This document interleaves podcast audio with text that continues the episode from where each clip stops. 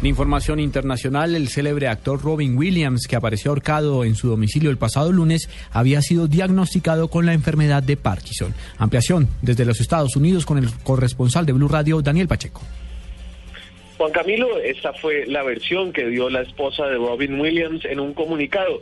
El actor no había hecho público que estaba padeciendo las primeras etapas de la enfermedad de Parkinson, una dolencia degenerativa que lleva a la pérdida de habilidades motoras y en algunos casos a la depresión, y está generalmente asociada a personas mayores.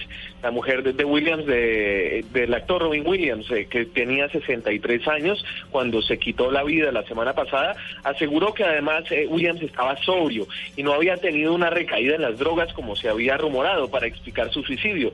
En efecto, el actor tuvo problemas con las drogas y el alcohol en el pasado, pero la versión de su esposa es que esta no fue la causa relacionada con su suicidio.